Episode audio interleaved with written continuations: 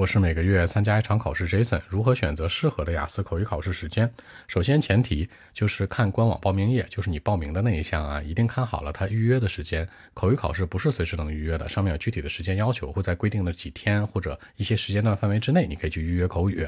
其次呢，具体的这个预约时间是按照通知为主的。比如 Jason，我想预约周三下午两点钟的考试，你是这么想的，你也预约上了，但是可能每个考场不一样啊，可能他会给你调剂，所以你一定要吃准了啊。最后临临近考前一定要看一下这个登录页面，看最后这时间到底是哪一天，一定别搞错了。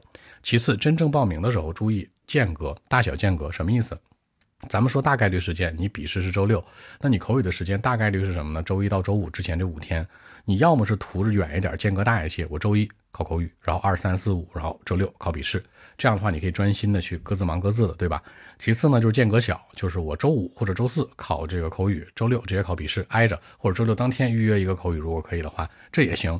所以就是说，你看你大小间隔。这次个人意见是，水平比较好的这种裸分六分或者六点五能上七的，你就怎么着都行了，怎么开心怎么来。如果水平不太好啊，这次个人建议是给他匀开，你就周一。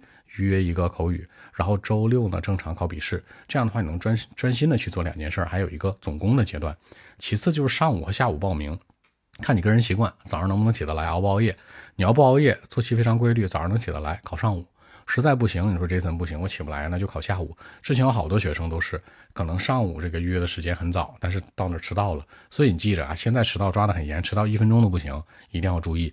这个呢还是看每个人的，所以呢一定要切记，具体还是以官方报名页的预约时间为主，就是以他通知你的时间为主，他不一定都跟着你的意图和想法去走的哟。更多问题，微信 b 一七六九三九一零七。